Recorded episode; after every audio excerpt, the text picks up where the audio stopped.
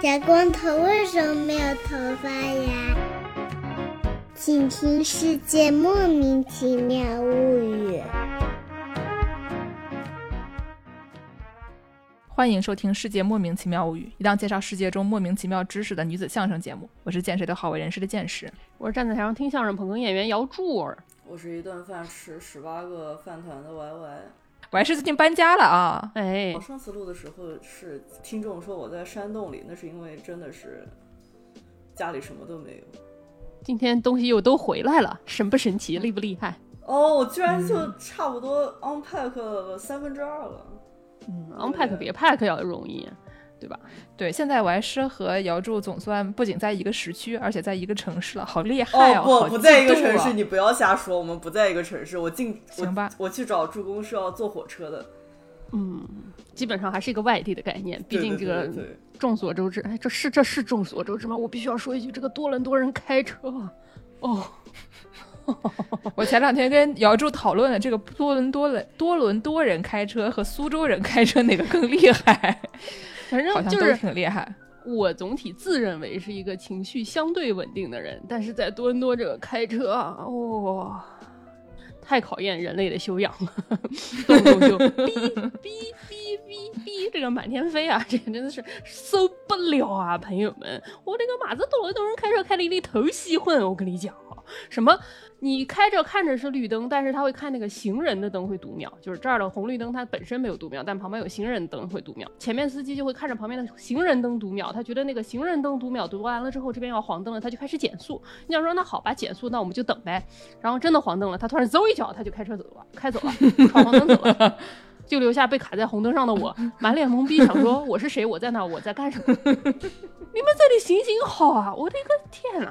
就是我原来在住洛杉矶也是，大家开的都是非常快，只要黄灯左拐，哗刷刷刷，固定过四辆车，就是大家管不了呀。但是就是大家开得快是有迹可循的，不像这个多伦多的朋友们，你不知道他在想什么，就在路上肉，哎，简单来讲就是在肉。我那个妈的头喜欢。总而言之，言而简之，我跟 Y 师就是住的看起来物理上好像挺近，但是实际上行程上。隔着一个人类的修养，我跟大家说，这个虽然我和另外两位主播在身在这个有十二个小时时差的这个世界另外一头，但是呢，我生活的这个城市本质上 跟多伦多没有很大的区别，也是一个那种会有人在高速口掉头，会有人在双黄线左拐，就是。怎么说呢？会有那个就是电动车突然从你的左边开到你的右边，然后开反道过去了，就是什么样的东西都有。对啊我见过一个人等左拐红灯，等着等着突然不耐烦了，然后变成了右拐，顺着跟他方向是垂直的车流，顺着就走了，然后让所有人面面相觑。就是我跟我旁边车里的司机眼神交汇，两个人眼中的震惊真的是非常厉害。还有之前有一段很流行的视频是说，那个多伦多有一个高速堵车，然后他们就开上那个高速旁边那个土坡带草的那个土坡上，然 后上到旁边的匝道跑了。就是在一个印度人特别多的这个区域干出来的这个包头式干出来这个事儿，就有一种，哎呀，不愧是北美亚拉菲，真的厉害。对，就主要是还会有人在那个开到马路正中间，对吧？他一脚油门插到你前面，然后呢，你就在后面啊踩刹车，踩完刹车以后，发现他不仅踩了刹车，他还停下了，然后开始下课。你们那是没有摄像头吗？别别问了，感觉志在南京就是你需要把什么不出五福的亲戚全都叫到教管所去，给你认错扣分，才能才能扣扣啊，对吧？这个事情你要发生在芝加哥唐人街，就后面的人就直接打开后备箱，拿出一把大砍刀。啊，AK 四十七，嗯，就就马上就把你给蹦到。对，哎，我们我们言归正传啊，我们不要再吐槽这些怎么说让人的修养，让人很没有修养的这些开车的行为了啊。我们这些节目呢，主要是讲这个怪机器的。为什么要讲怪机器呢？我先给大家就是铺垫一下它的来龙去脉啊，来龙去脉。是这么说的话？说的人话是这么讲的吧？哎呀，那个，我前两天跟哎一个蓝靛蓝靛小杆子，哎好像也不是小杆子，随便吧。那个跟费莹啊，最近刚出了一本新书的这个费莹同志，他那个书叫什么《天珠传奇》，听起来特别像一本地摊文学，别人以都以为他是那种故事会 啊这种类型的，或者是网络文学。然后呢，但他还得了一个什么宝珀文学奖的提名。然后我就跟他说哦：“哎呀，得这个奖的人还都是地摊文学。” 然后呢，这位同志就拉着我去上了一期跳岛，在那个跳岛上面啊，主持人就问他说：“你这个书里面写的这个量子文物鉴定仪啊，这个这个自动投稿机啊，这个东西对吧？你是怎么想象想出来这些东西的？”嗯，然后呃费英同志就一脸正经的说：“啊，这个东西是真的有的呀，你不知道吗？”然后我们俩就是愣在原地，对吧？我当时还搜索了一下这个东西，我发现确实是真的。所以呢，我们因为这两样东西，我就想说，这个我们古代有很多丧心病狂的这些各种各样的机器，有的有用，有的没什么用，对吧？哎，现代人也有很多什么南泥湾发明家啊，日本有很多 泡茶器啊什么的这些，浪速爱迪生，对浪速爱迪生这种，对吧？就是一些奇奇怪怪的，呃，发明一些没什么卵用的那些真道具啊这样的东西。所以呢，我们就要不就从这个量子文物鉴定仪开始说。当时啊，我就去搜啊，就发现这个有一个人民网，它有个来源《北京日报》的一篇文章，二零一七年十二月十五号。所以是一个洗稿的概念，对吗？哎，对，它叫做“你听说过量子文物鉴定仪吗？”哦，量子鉴定亮点何在？嗯他就中间就讲说啊，在近一个月里，量子鉴定这一新概念横空出世，迅速成为收藏界热议的焦点话题。哦，但是围绕着该仪器是否可以准确的为中国历代古物精准断代，又形成两种截然相反的论调。叭叭叭叭叭讲一堆啊，所以呢，他说这个这个新技术，我们现在要讨论一下这个新技术啊。然后说上个月啊，这个量子文物艺术品鉴定仪新闻发布会在北京召开。主办方啊说，我们经过长期反复对各种材料的文物艺术品进行实际测试，证明该鉴定仪所采用的科学原理是正确的。嗯，得出的被鉴器物生产、制作精确到年的鉴定结论是准确无误的。不是啊，说的很厉害，说的很玄啊。这么厉害。然后呢？，嗯，然后他就继续讲说啊，现代物理学认为量子是一个物理量不可分割的最小单位，嗯，在量子世界里，空间、时间、能量、物质和信息在本质上是量子化的，嗯，任何物质都存在着自身的磁场波，嗯，这种磁场波就是物质的全息年份能量信息。乖乖，不得了啊！你一听这好像你你说它不对吗？就是你被镇住了，就想说呃，可可能也对。他继续讲说，这个物质的相互作用啊，就是这个物质之间的全息年份能量信息的交换。不同的物质，它的磁场波啊都是不一样的，磁场波具有共振的特性。这个感觉就是 Chat GPT 写的文章，屁话什么都没说一个。他说：“那那我们现在应该怎么检测呢？”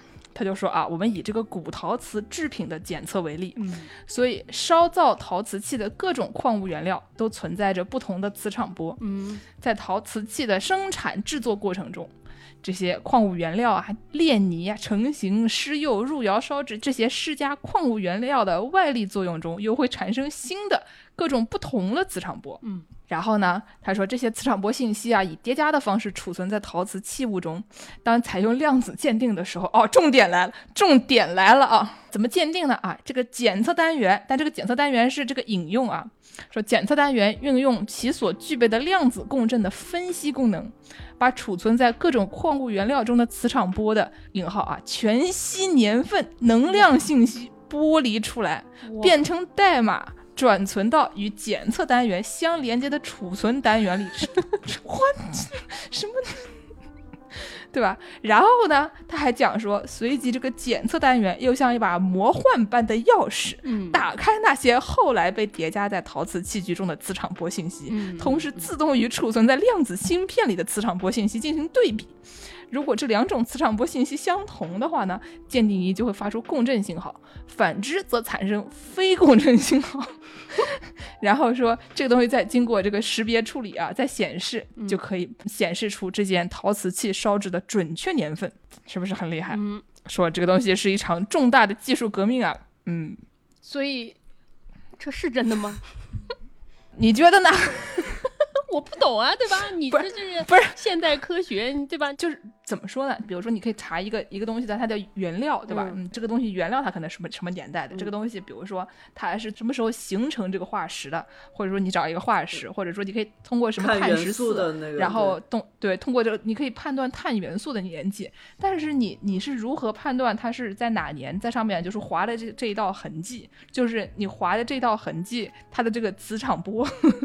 你是如何取得的？你要不问问 Chat GPT，对吧？就是这个东西，我跟你讲，换句话说，我告诉你，现在大家就是判断一个一个东西它的年份都是怎么判断的。我最近不是经常，自从上次跟小费一起录了节目以后，我又跟他一起去见了见其他的他的这个同行们啊，他们要去逛什么逛早市儿、逛古玩市场，早上六点钟就要去。然后我眼眼睛一翻，说开玩笑，我早上起来遛狗都起不来，还逛古玩市场。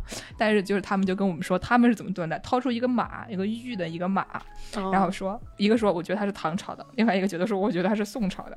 然后我说那你们怎么决定它是唐朝还是从宋朝？然后他说这个马他画的比较有精神。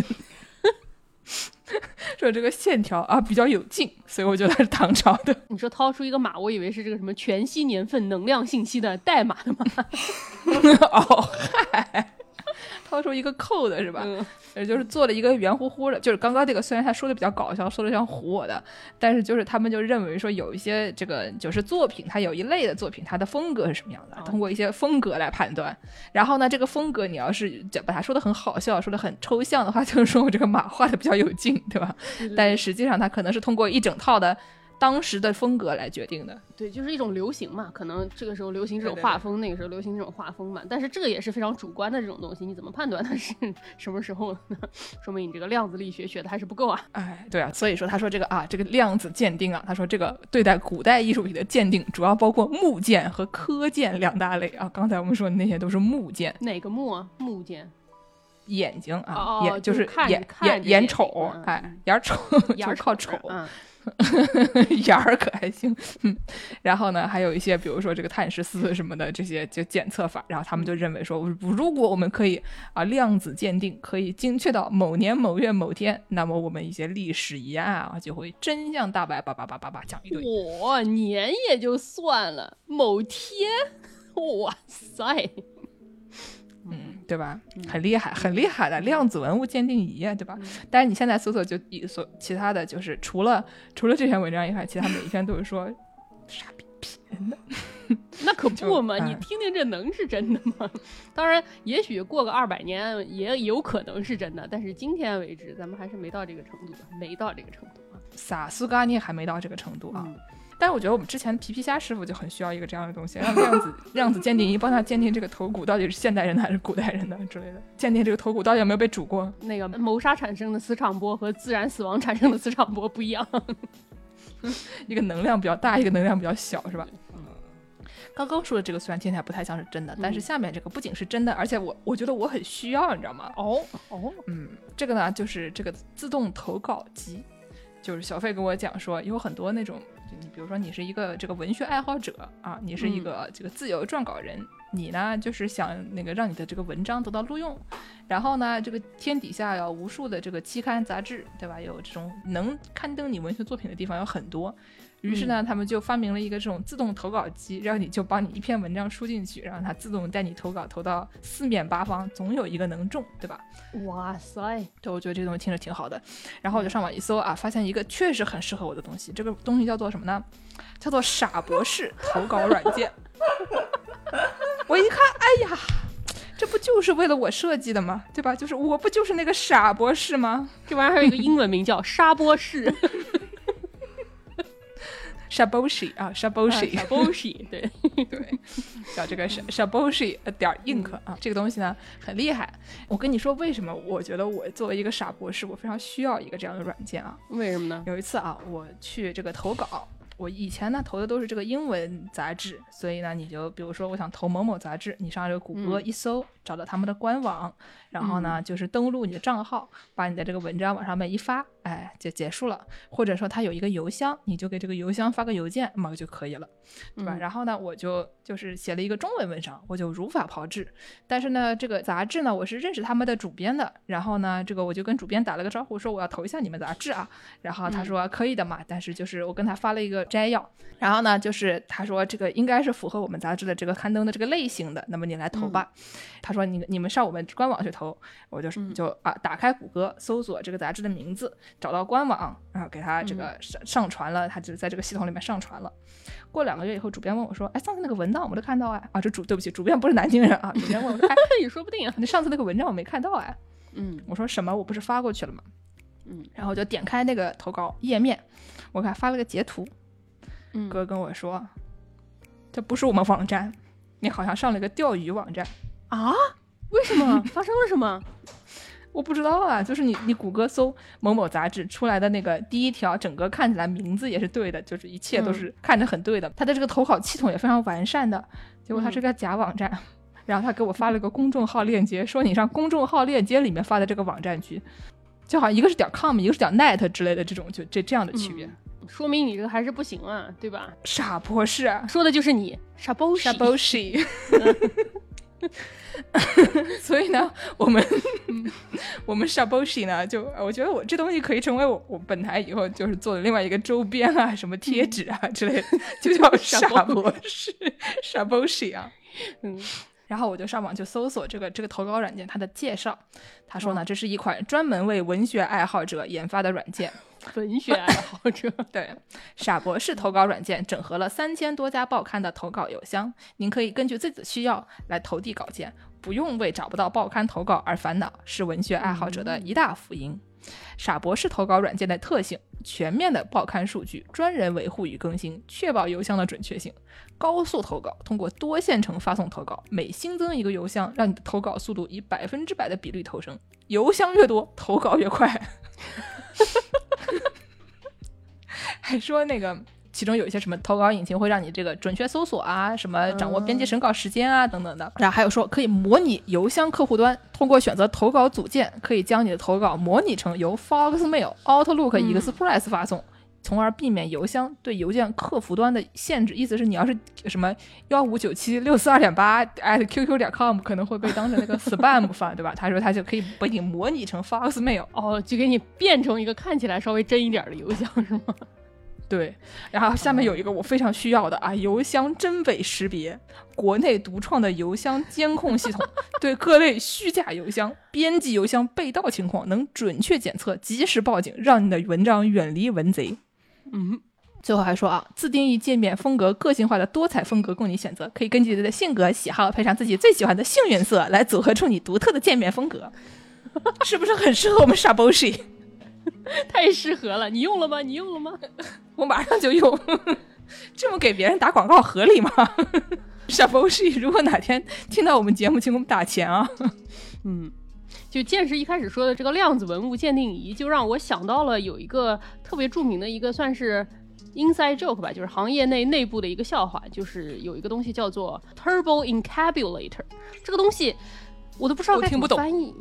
对，就是这个东西完全笑点，就是在一九四四年有一个英国电气工程学会有一个呃学生在这个季刊上面发了一个关于这个机器的这么一个描述，然后这个 incabulator 这个词儿它不是一个真词儿，它就是造出来的词儿。我试了用各种翻译软件，有人说这个可能是一种增压器，有可能说它是一种编码器，我们暂且就管它叫增压器。就是 incabulate 这个词应该是 incubate 那个，就是比如孵化器的那个那个词，和那个 calibrate 那种就是让平衡啊什么的那种词，就是每一个都来一点儿，然后让你不知道它到底是什么意思，你又觉得好像见过，又不太见过，到底是个啥呢？哎，大概就是一个这个什么啊，量子磁场波里面有什么叠加的方式什么的。就你说这个话，你说它有可能是真的吗？它也有可能是真的，它是真的吗？但它也不是啊。就是有的时候啊，我觉得这么说可能我们节目就会被下架了。但是有一些有的时候你会看一些那种，比如说某某区政府的这个公众号，他会写一天我们要坚持四个什么什么，八个什么什么，然后你就看那四个都是啥，八个都是啥的时候，你就一脸懵逼的那种感觉，就跟看这个涡轮增压机的时候哦，的感觉差不多的。话说了，但是好像又没有说，是吗？对，你就他说说的非常有道理，但是你又不知道他说了什么。就是对，然后这个就是一个非常著名的，就是他用的全都是听起来非常科学的这种术语，但是他加在一起根本就是胡说，没有一个字儿是真话。我给大家读一读这个《电气工程学季刊》上面这个原话啊，这个也是我找什么 AI 给我翻译的，因为我真的英文我真的看不懂啊，给大家听一听这个 AI 告诉我这个是什么意思，说。这个最初的机器底板由预制铝酸盐制成，上面装有一个可锻造的对数外壳，这样两个主支撑轴承就与五面体风扇在一条直线上。后者由六个光电涡壳组成，与环境越尾相匹配，有效防止了侧向摸索。这个叫什么？side fumbling，就是侧向摸索啊，像 真的就是在侧面摸一摸。对对对对对，主绕组是普通的莲花 O delta 型，放置在定子的半长方形槽中。每第七个导体通过一个不可逆的颤动管连接到向上一端的插动腰弹簧上。后来这个东西一开始只是一个电气工程师学会他们互相内部之间流通的这么一个笑话嘛，然后后来被一个纽约的律师叫做萨尔文，在一九四六年的时候，他把它给发到了美国著名的《时代周刊》上了。因为萨尔文这个律师他本人的工作之一就是审阅这些技术手稿，然后。他就在读这些技术手稿的时候，就读到了这篇文这篇文章，然后他就觉得很好笑，他就把它给登在了《时代》杂志上。于是呢，这个《时代》杂志上这个文章就引起了轩然大波，不知道为什么就有很多读者来信，然后就有人来问一些具体的细节，比如说他这个描述里面有一个非常具体的一个东西叫做 “dingo arm”，丁格尔手臂，然后就有人问什么是丁格尔臂，然后编辑人就说啥。丁格尔臂是涡轮增压器的一种辅助装置，在需要双月滑行运动时可以使用。双月是什么？Bi monthly 吗？是什么？Bear scent score motion。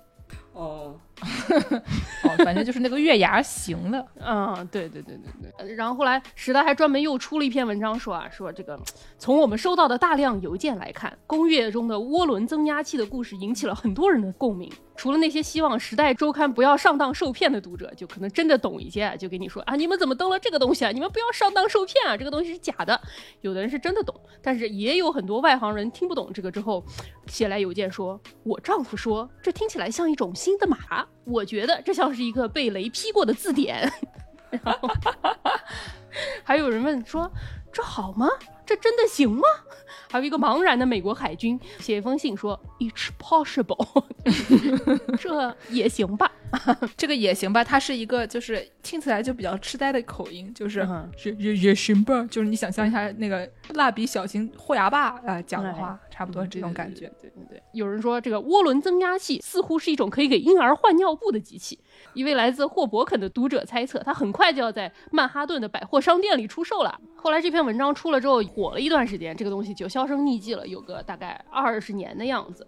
一直到一九六二年，美国通用电气公司不知道为什么啊，也觉得这事儿很好笑吧？可能因为这个东西一直就变成这种工程师互相之间的小笑话嘛。于是通用电气公司就把这个东西给收录到通用电气手册里面，还给它给加了一份涡轮增压器的数据表。这个数据表上面呢，还加了什么技术特征和舒尔统计，也不是人话，就是只有内部的人知道，这也不是人话。然后后来，在一九七七年的时候，有一个演员叫做 Bud Haggard。这个 Bud 这个人呢，他是出演很多那种工业培训影片，就是大家知道当时哦，就是刘思慕参与的一些那种类型啊，对对对对对对对，对吧？对对对，这个事情是这样的，就是我之前因为要上工地嘛，所以说就搞了一些这个工地安全培训手册的时候，突然发现这个工地安全培训的。网站上面登的这个照片上面这个人好眼熟啊，这不是上汽吗？好，我以为说哦，It's Ken，对，也是 Ken，也是这不是 Ken 吗？就是因为刘思慕在火之前，在本地多伦多当了很多模特广告，所以说就是类似的这种东西。这个 Bud Hager 这个人，就是他出演了很多那种培训的影片嘛。他之前是在拍一个什么 GMC 卡车的培训影片。然后他就拍了之后，不知道为什么，因为他可能也觉得这事儿很好笑，于是他就说服了这个摄制组，在拍摄完这个 GMC 的这个影片之后，大家留下来，然后他就给大家多拍了一一个这个涡轮增压器的影片，他就把之前的对这个涡轮增压器的这个描述给他给稍微。简洁了一下，并且用他自己的话给讲了出来。因为这个人之前经常搞这些这种什么工业培训嘛，所以说他说话的时候就是一本正经胡说八道，你就很容易就会信，就听起来就很像是真的。而且他还一本正经的给你解释啊，说这个涡轮增压器和之前的这些机器有什么不同啊？他说，基本上唯一涉及的新原理是。电力不是由导体和磁通量的相对运动产生的，而是由磁阻和电容的模态相互作用产生的。最初的机器底板是预制的方美石，上面有一个可塑的对数外壳，这样两个轴承就与范米风扇在一条直线上了。然后这个视频出了之后，就因为这个人过于一本正经，大家就更不知道该信还是不该信了，然后就更火了。然后后来什么克莱斯勒公司，然后也把这个演员请过来，然后也拍了一个这个视频。克莱斯勒公司还声称说我已经造出了这个设备。然后在一个那种像七十年代科幻片儿经常会有的那种宇宙飞船的那种背景底下，就是背后有一个金属的那种机器板儿，然后有很多面板那么前面对对对在那解说啊，然后大家就就真的是觉得是真的。下一个就是有一个叫做 Rockwell。well. 一个搞自动化的一个公司觉得这个东西很火啊，我们也想来搞一个，于是他也把哈格尔请过来，然后也拍了一条影片，叫做 Retro Incabulator 是这个复古式 增压器啊。然后我搜了一下，就在二零二二年，去年的时候。巴塔格尔还跟网络安全公司 Sense 搞了一个，说是为了适应 AI 人工智能时代，为了适应网络安全的需求啊，我们给大家推出了一个全新的 Hyper Encapsulator 超级涡轮增压器，而且他在这个影片中使用了口号啊，说在我们这个 SANS 安全公司里面，When we're not innovating, we're incubulating，就是当我们不再创新的时候，我们都在涡轮增压。然后这在这个视频底下有一个网友评价说。不知道为什么这个视频好像比很多的这个大科技公司的这个宣传广告要有技术含量的多了，看起来确实是的，编了很多技术细节来告诉你。很多大公司他给你出的这些东西你都是不知道，他是这么说，然后他说他有他就有，于是就会产生很多问题。就之前特别有名的那个硅谷的那个骗人的那个公司 Theranos，就是有一个血液。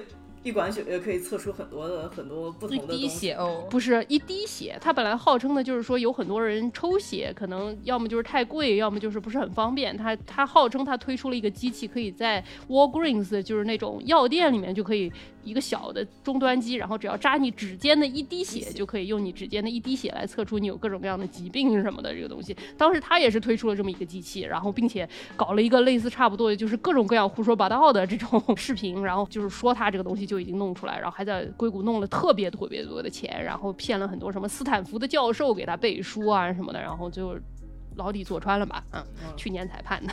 哎呀，嗯，所以这个东西听起来，至少它虽然是个假的东西，但它至少它不害人，对吧？它只是它只是骗你说它能防止 side fumbling，但是呢，它。也不会怎么样。比起量子文物鉴定仪这两个东西，本质上来说是同一个东西，但是是，但是就是相比之下，这个傻博士投稿软件，大家别真去下，下了以后不知道会发生什么，大家小心。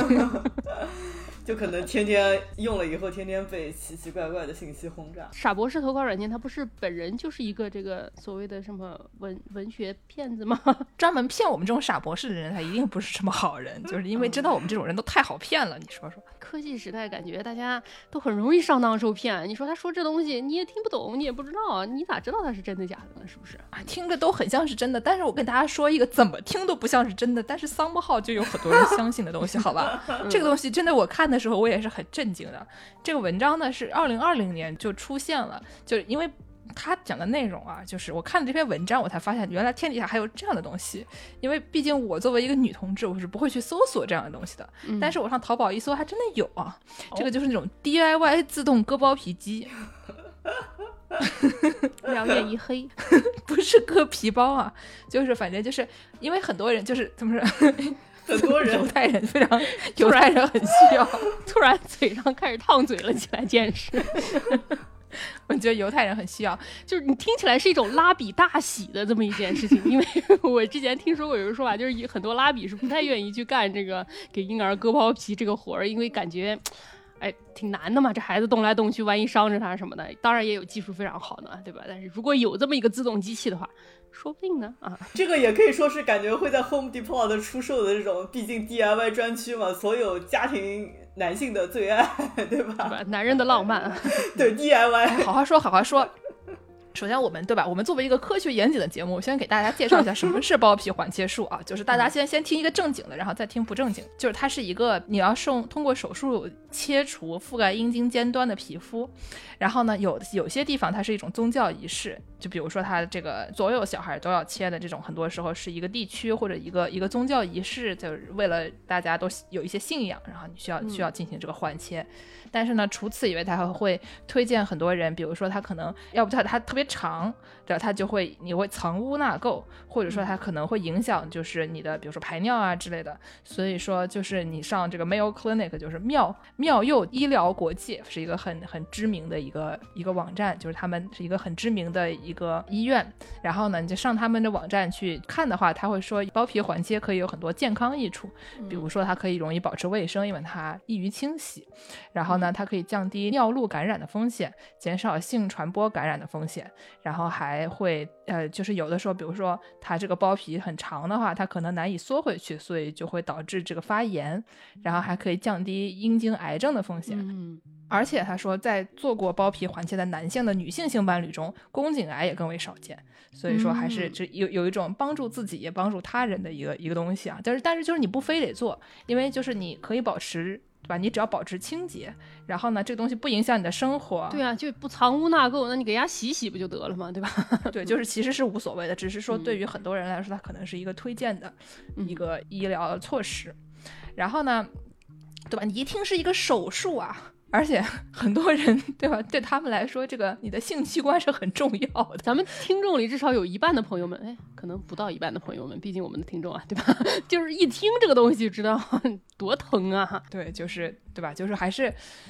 一般人是不会想着说自己给自己动手做手术的，除非你是比如说你这个长了一个水泡要给它戳一下，或者给自己挤个痘之类的，就了不起了吧，对吧？就是有创的这些医疗措施都是需要提证上岗，都是要领证上岗的，所以蚊子干的那些东西都是非法行医，你知道吧？然后呢？但是三不号就是有些人啊，他们在人人能上网的二十一世纪啊，就开始上淘宝搜索怎么样给自己 DIY 割包皮，五十五元包邮，月销量破千。哇塞！我是看这个丁香园，就是一个中国很有名的一个医学网站，他们的公众号里面发的，这个二零二零年的事情了，所以就是很厉害啊。然后呢，你就搜索这个器械，就发现他们有各种各样的。做法，比如说呢，有的是这个用那个凝胶，说什么就是阻凝胶，嗯，然后有的是那种，呃，用那个绳子绑住，然后让它慢慢的坏死。哦，就有的人那个小狗生下来，他不喜欢那个狗有尾巴嘛？有的品种的狗，他们觉得它那个尾巴大了不好看，什么柯基或者甚至有的泰迪什么的，他们有的就会小时候给它那个尾巴绑上，然后慢慢的阻断血液循环，就给它把尾巴给最后坏死给弄掉。多残忍啊！呃，柯基是因为它以前是牧羊的，然后柯基又个子矮，以前它是因为它会踩到自己的尾巴，然后会摔或者就伤害自己，所以就要把它尾巴去掉。现在会被牛踩到，所以说会会受到伤害。但是现在都不需要了，对吧？嗯，现在哪有这种需求？现在小狗你就让它长个大尾巴多好呀！大尾巴，不管怎么说吧，但反正就是他说的这个用绳儿给它绑上，或者是用什么凝胶给它把那个血液循环给阻断了，让它自己坏死剥落，跟这个小狗绞尾巴的时候是同样一个原理啊。对，就是怎么说呢？你看的这个东西啊，我就不知道它到底是怎么做的。比如说，它有一个头部产品叫做包皮祖父环，拼单仅需六点九元起。啊，说这个可以日用白天戴，夜用晚上戴，但你不知道这个东西就是戴在上面是干啥使啊？然后。对，就很很奇怪，而且他会说你的这个短于多少厘米，请勿下单，就感觉还同时还对你进行了一些侮辱啊。然后呢，还有一些什么，比如说他有这个，就刚才讲的说这种环切器，它看起来特别像是那种，比如说你你们家水管上面要套一个，你们家水管漏水，你上面要套一个头啊或者之类的那种，它一转上去了以后，它你还有一个侧面可以拧的，看起来特别复古的那种设施。然后就是金属的，我就看它上面就丁香园的这个编辑啊，非常的会讲话。他说，这种一次性包皮切割机由内外两层塑料环构成，合金螺丝融合赛博朋克设计元素，朴实如华的绑线透露着实用气息。不是什么？我觉得他说的，谁看？不是。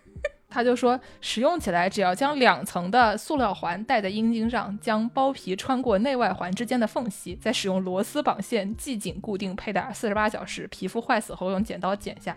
甚至还有人说，有一条这个评论啊，说剪下来的皮正好喂我家的乌龟，让他们开开荤，尝尝人肉的滋味。不行这期我们开头要要要加一句说，年轻人不要收听，太可怕了。家长帮助下收听，这有点恶心吧？我靠，这什么鬼？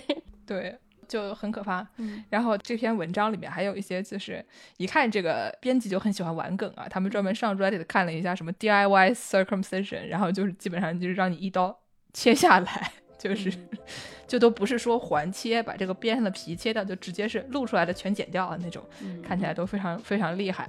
说就是这个曾经有一个外科医生叫做 Robert Liston，他曾以粗狂的手术风格闻名欧洲，创造了外科史上因感染造成百分之三百死亡率的手术案例。不知道为啥啊？什么东西啊？就是可能本来要治的人只有百分之一百，但是他死的人就他杀的人更多吧。嗯然后说，在一例截肢手术中，病人和不小心刺到的助手因感染死亡，更有一位在现场旁观的观众因惊吓休克倒地不起。哦，百分之三百是说，不仅病人死了，治他的人也死了，不是？怎么办呢？是，反正就是说很厉害，对吧？就是简单粗暴。总之呢，这个里面就是非常厉害，对吧？还有一些这个，他说就商家跟你说无痛操作啊，但是这个会出现各种各样的问题。比如说，我看了一个好像是香港的新闻，上面就讲说，这个有一位年轻人，二十岁仔称工作忙，网购割包皮神器 DIY，伤口流血不止，剧痛急送医啊。就 很可怜，然后呢，还有的用户九天后追评说，还是建议去医院做，疼的都动不了，躺着休息了好几天，不吗？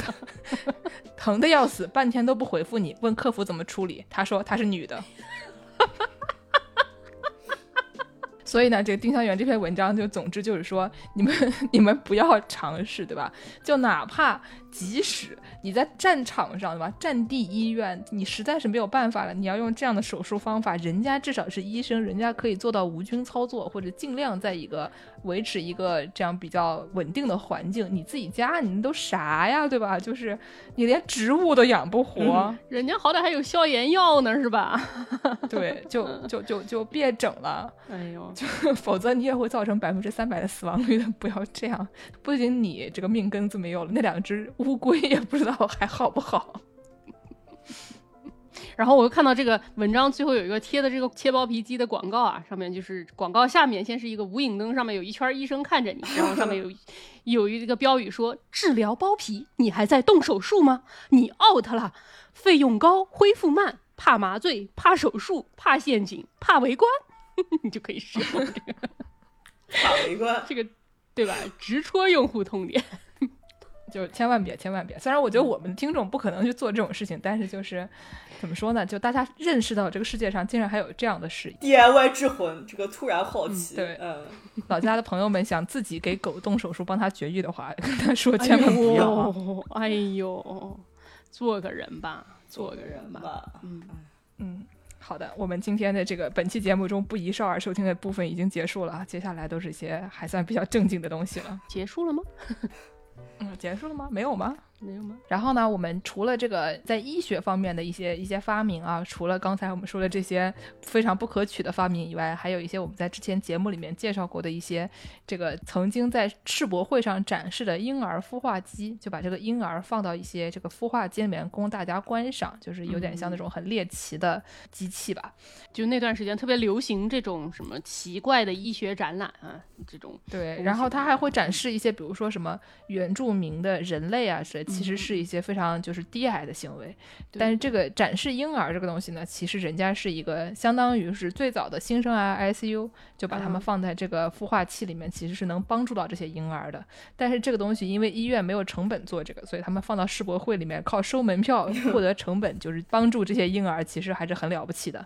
详情可以听我们就是之前这个走进医学的节目。哎，既然我们说到古代，我们给大家倒回去说一些古代的这种机器啊。我之前看到一个说是现在大家大街上会看到有那种汽水的自动贩卖机嘛，贩卖机这个东西实际上是在古罗马就有人发明了。发明这个东西这个哥们儿非常厉害，叫做这个是亚历山大港的叫希伦啊，希伦。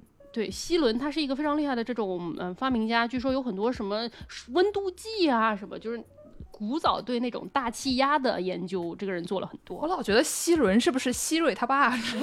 我之前看到还有一个人翻译说他是亚历山大港的海伦，我想说，这对吗？这对吗？他之前在古罗马的时候，他就发明过一个自动贩卖机，但这个自动贩卖机它是贩卖圣水的啊，就是圣水是个什么东西啊？圣水就是 holy water，就是就是那个什么能把能把恶魔给烧起来的，还是能把恶魔给弄？哦，就是给小孩洗礼的时候，把他头朝下往里面蘸一下就可以了那种。哦，我以为是驱除恶魔的这种。对，是驱恶魔的，就有点像你在日本神社里面洗洗手，然后什么摇一下杆儿那种。但这个圣水应该可以喝，对对对。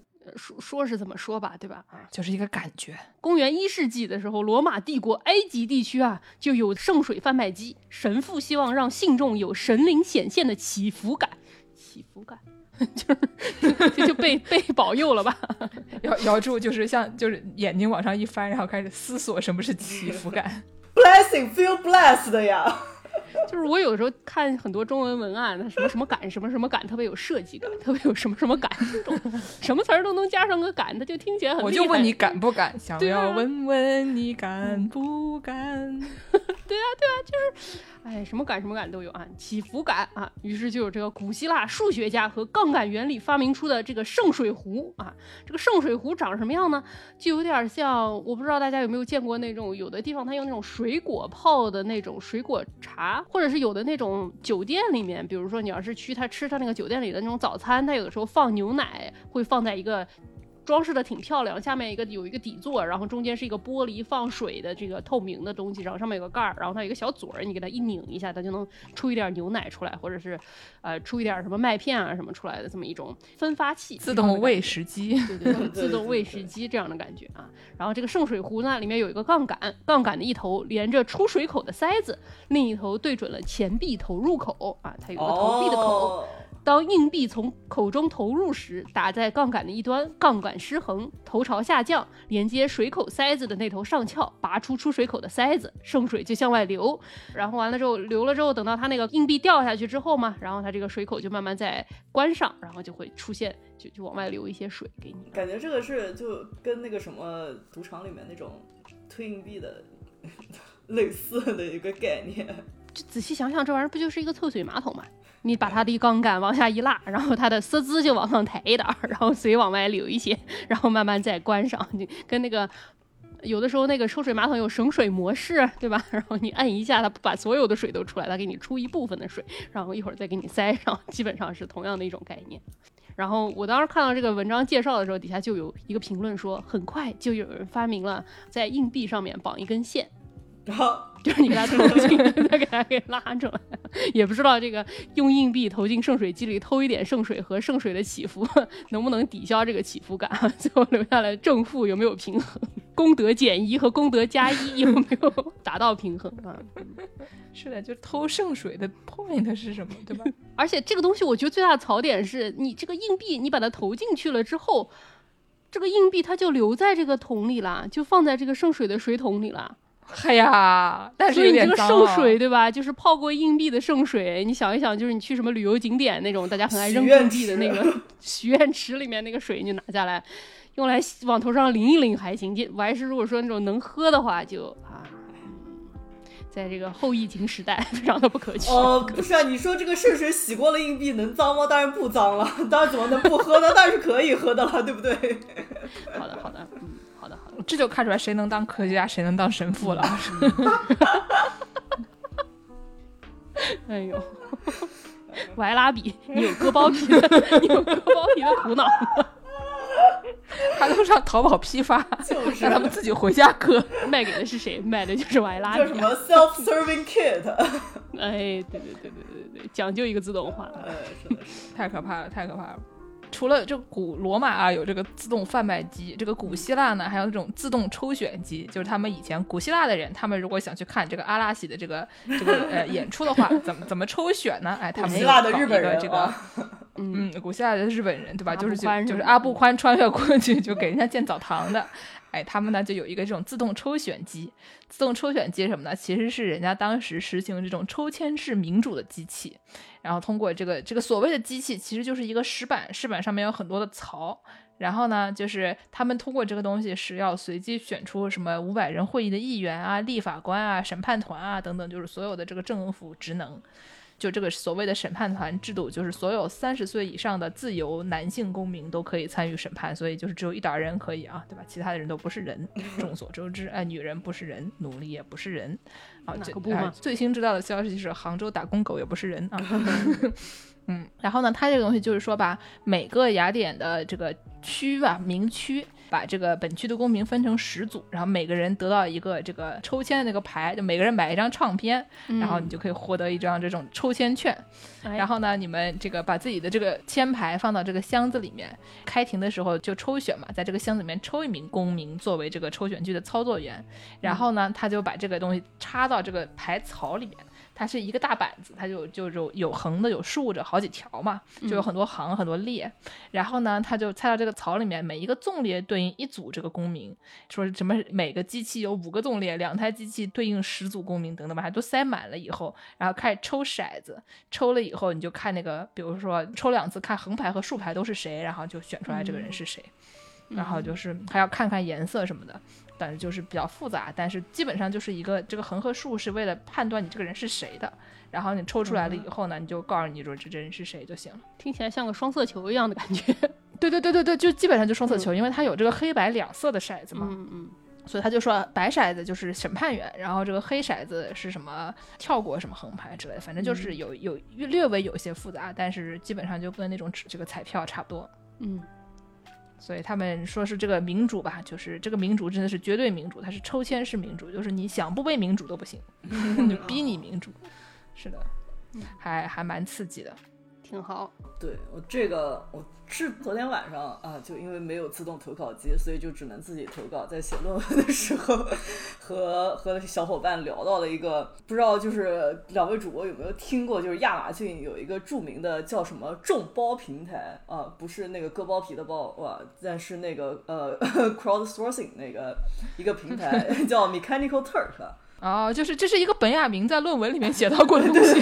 什么东西？就是就怎么，我们先说亚马逊这个东西啊，就亚马逊这个平台是相当于你能就是比如说你能提一个问题，或者你能发布一个任务，然后这个任务呢、就是能把它分成很多很多特别小份的一个东西，然后给很多人然后去做，然后但是每个人你可能只要付个什么零点一或者是零点多少刀的这种钱，然后就是会让别人完成这个这个任务，所以呢就是相当于分包机器这样的感觉。对对对，就差不多是这么一个平台，就是你能以特别实惠和优惠的价格完成一个看上去需要工作量很大的任务。但是呢，就说回这个 Mechanical Turk，就这个东西中文是叫什么？呃，土耳其行棋傀儡。我我怎么说了半天，有一种在看哎我们之前说的什么玩意儿的感觉，每个字儿我都懂，但是合在一起一个字儿都没听懂。就是，就它是一个 puppet，它是一个那种就是呃玩具，就是玩具人偶。嗯，这个这个你知道傀儡就是什么？用那个日语说叫人形，又是你这个用德语解释，用又对外语翻译解释，是叫 ninjo，嗯对吧？德语叫什么？德语叫什么？对我还不知道，我看看，嗯，就是所以它是一个下棋的，让大家以为它是个自动下棋人偶。对，就就相当于是呃最早的那个什么 Deep Blue，对吧？就是一个能和你下棋的这么一个智能机构。对对对，但这个东西呢，就是就是十八世纪晚期，就是他们就做这么一个自动下棋装置啊，就是用来在什么皇宫啊，或者是呃在什么一些重大的场合进行一些就是魔术表演，毕竟大家都不知道是一个什么原理嘛。然后呢，就是说这个下棋装置呢，不仅能下棋，而且很聪明啊，就是基本上还能下赢你的这么一个概念。嗯，而且就是毕竟你是一个魔术表演嘛，你肯定要先给人家展示一下原理，就是你从一旁打开，能看到里面有一些这种精密的装置啊，就是类似于什么钟表结构的一些齿轮。但是呢，就是魔术师的原理，就是如果你打开了另外一侧啊，就一般不给观众看的那一侧，会发现里面是空的，然后发现能藏下一个人。然后这个人还是就是这个空的这一侧呢，可能是有一个和上面这个展示给别人看对应的这么一个棋盘，就可以控制上面的这些下棋装置。嗯。然后说为什么他就是不仅是这种能下棋，而且还能显得很聪明呢？是因为一般在下面操控的都是一些下这种什么下棋圣手啊，就是下棋高手。哇塞，圣手有必要搞这玩意儿吗？他他就是发明那个在那个硬币上穿一个孔的，然后他他得到了很多圣水，所以就变成了圣手。就是他，还是他？嗯嗯，而且就说这个。不光是就是下面的这个棋盘能控制，还能就是展示，就是这个魔术师进行一些交流。说因为说是柜子的里面和外面，就是对着魔术师的那一侧和就是对着这个里面这个真傀儡的那一侧啊，就是说有一个什么带号码的这个铜盘啊，就可以用特定的号码进行一些这种暗语交流啊。就比如说你可能想要去啊这个。特定的去展示说啊，这步棋下不对，或者是你想给人家展示你可能不是那么聪明的那一个方面，能显示哇，这真的是一个智能啊，就是这种感觉。然后我觉得比较好笑的是说，刚开始展示这个魔术的时候吧，就很多人不信，就觉得里面是不是有人在操作。大概是好像是什么过了几十年了以后，就是在这个国际象棋月刊中是被正式披露说，所以说这里面是真的有一个人，因为他是从他说一七七零年首次展览，然后呢展览了整整八十四年，然后到一八五四年他毁于大火了，所以这玩意儿已经已经没有了，不存在了。然后到一八五七年已经过去三年了，然后国际象棋月刊里面啊，大家很马后炮的写了个文章说，By the way，你知道吧，这个东西其实是假的。嘿嘿嘿就就就很尴尬，很尴尬。然后呢，我为什么说这是一个本雅明在作文里面写到过的一个东西？我真的不想给本雅明打广告，你知道吧？之前编辑还给我说，最近新出了一个那个本雅明电台，就是他以前做广播员的时候的那个那些那些什么小文章、小语录，哎，然后最近出了中文版了。然后编辑还给我寄了一本，跟我说你打打广告好吧？我说你不给我钱，你干嘛给我干嘛给你打广告啊？结果呢，你看看现在就是又开始打起广告来了啊！说这个土耳其下棋傀儡啊，是这个一个很有名的，他们一个很有名的文章，叫做《历史哲学论纲》，听起来是不是特别牛逼？对呀，太牛了吧！这个特别牛逼啊！在这篇文章最开头讲到第一个东西就是这个这个这个人偶，然后我给大家读一下它的这个这个翻译的中文的版本啊。嗯，就据说有一种能和人对弈的机械装置，你每走一步，它便回应一手。表面上看，和你下棋的是个身着土耳其服装、手叼水烟袋的木偶。他端坐在桌边，注视着棋盘，而一组镜子给人一种幻觉，好像你能把桌子的任何一侧都看得清清楚楚。其实，一个棋艺高超的驼背侏儒 正藏在游戏机里，通过线绳操纵木偶。我们不难想象这种轨迹在哲学上的对应物。大家来猜一猜，对应的是什么？对应的哲学上的对应物是什么？哲学上读过这篇文章的人，大家想一想，它是什么？你不要问我这种什么预制盐酸盐可以 和对数外壳组在一起，能不能组织什么横向探索这种问题啊？我搞不清楚来什么东西。这个木偶名叫历史唯物主义，他总是会赢。要是还有神学助他一臂之力，他简直战无不胜。只是神学如今已经枯萎，难当此任了。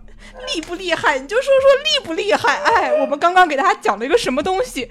历史唯物主义。我们本期说是一个说是机器的节目，根本就是说的是一本正经的胡说八道的节目，好不好？所有东西都是在一本正经的胡说八道。对啊，你就说亚马逊的众包本质上是一种历史唯物主义。你不要这样说人家亚马逊，你不要这样说人家白雅明。对，但你说一说这个东西跟亚马逊有什么关系啊？哦，他没有，他就是他现在的平台就是用用于就是他只是用这个名字，因为就是也是一个类似的概念嘛，就是后面有人操控嘛。啊，这个比喻也不太对吧？就。行吧，行吧，行吧。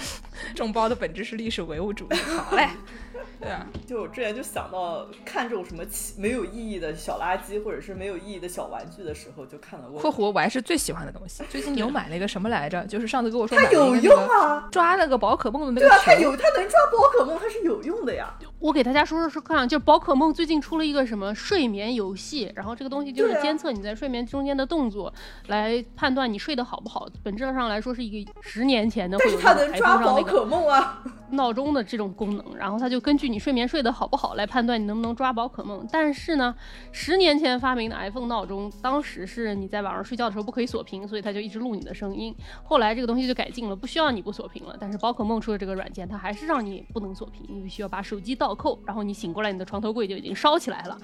所以说，为了避免你的床头柜烧起来呢，它出了一个外设，本质上就是一个精灵球还是哦，不是它，它不，它不录音，它没有录音功能哦，所以就还不太。那就是什么重力感应之类的东西啊。呃，应该啊是有一个什么 sensor 就能感受到震动 motion 吧。sensor 啊嗯，对对，感受震动的这么一个机器啊，然后完了之后你就放在床上，它就能根据你床的震动来感受你睡得好不好，就这么一个东西。嗯，大家说它有没有用啊？但凡问我一句，我就告诉他了，何必呢？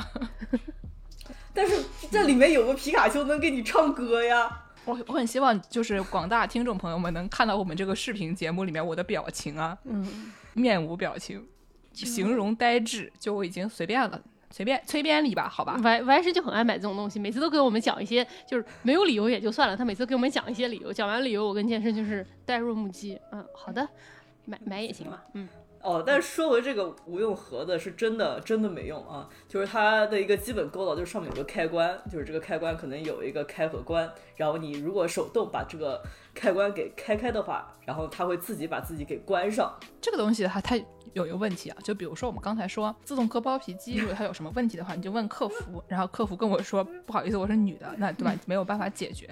那这个那个无用盒子呢，你要是去问客服说我这个无用盒子不好用了怎么办？然后客服跟你说 Have you tried to turn it off and on again？就是你有没有试过把你有没有尝试把它关掉再打开？然后说不是，它就怎么只有关掉和再打开这么一个功能，那怎么办呢？对吧？那客服还是没有用，客服也不能跟你说她是女的，他就说你试试把它关掉再打开。可能问题就是不好用，就是你把它打开，然后它关不上，就不好用。嗯，嗯，啊，对，它就呃，那那你可以自己把它给关上。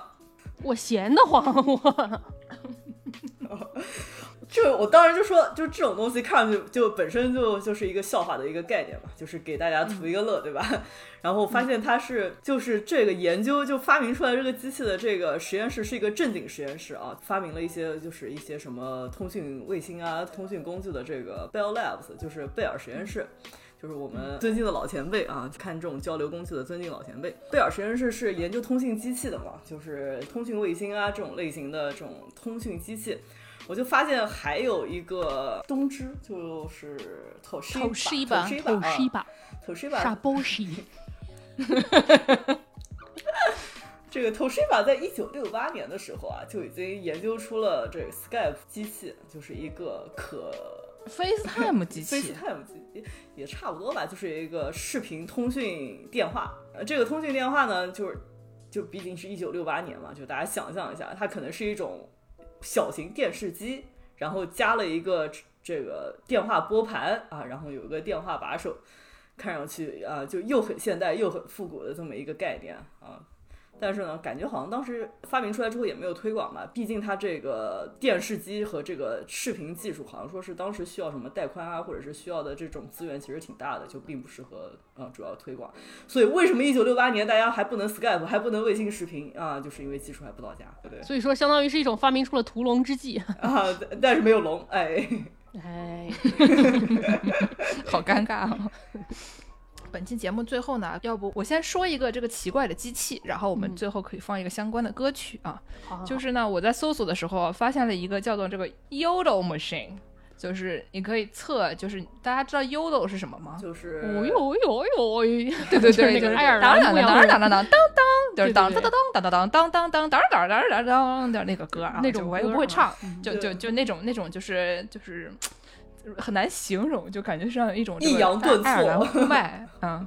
然后呢，就是有一个东西叫做约德尔测试仪，然后它就是你你在 Yodel 的时候，就你把这东西放旁边，它可以测你的这个 pitch，它可以测你这个约德尔的这个指数音调有多高，对，嗯，就是如果你唱爆了啊，就是说明你是达到了玛丽亚凯莉的水平啊。你要是这个只到一半的话呢，那你可能就是一个这个周杰伦水平，对就是大概就是这个这个意思。反正有有这么一个 Yodel machine，它这个东西是跟一堆就是用不上，就是很离谱的这些机器放在一起的，还有什么让一堆人坐一排，十九世纪的时候发明的一个什么，让一堆人坐一排，让十个男的一起被刮胡子，然后把每个人的脸都刮烂了，因为他只能刮一个人的脸，他对不上其他人的脸，就是这一类完全没有没有任何用处的，就是破发明放在一起的。嗯，但是呢，既然它是这个 Yodel 嘛，对吧？我们最后就给它放一个这个 Yodel 的歌。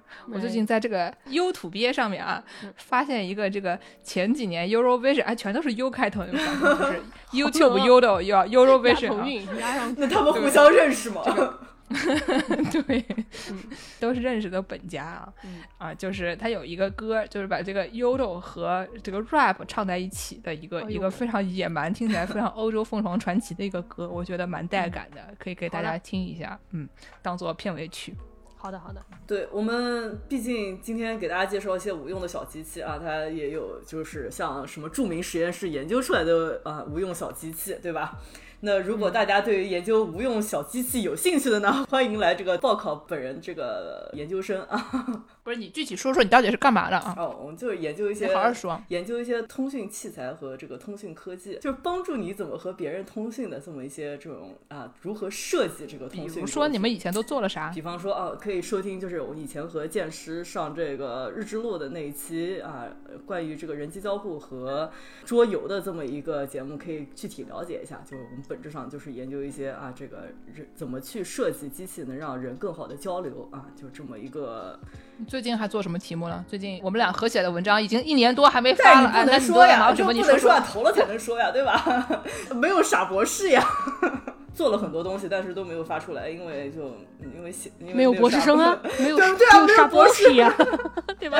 所以就诚招广大的傻博士。对对对对，你是傻博士吗？想成为外师的傻博士吗？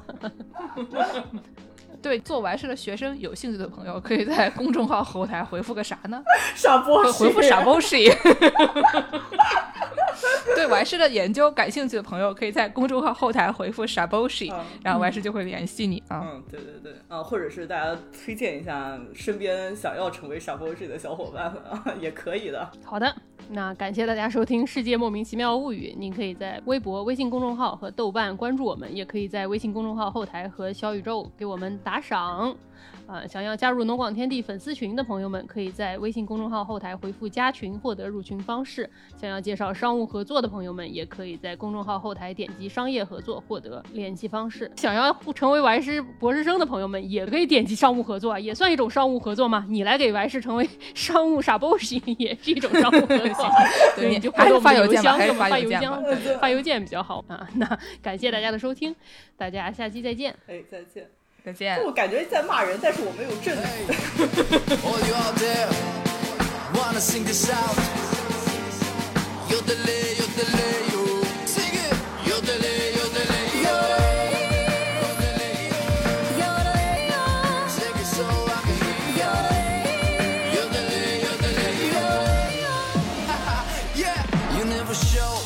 Makes you glow. You always run away, you always say no to the right things. Don't try to hide the light inside of you. Today might be the day it.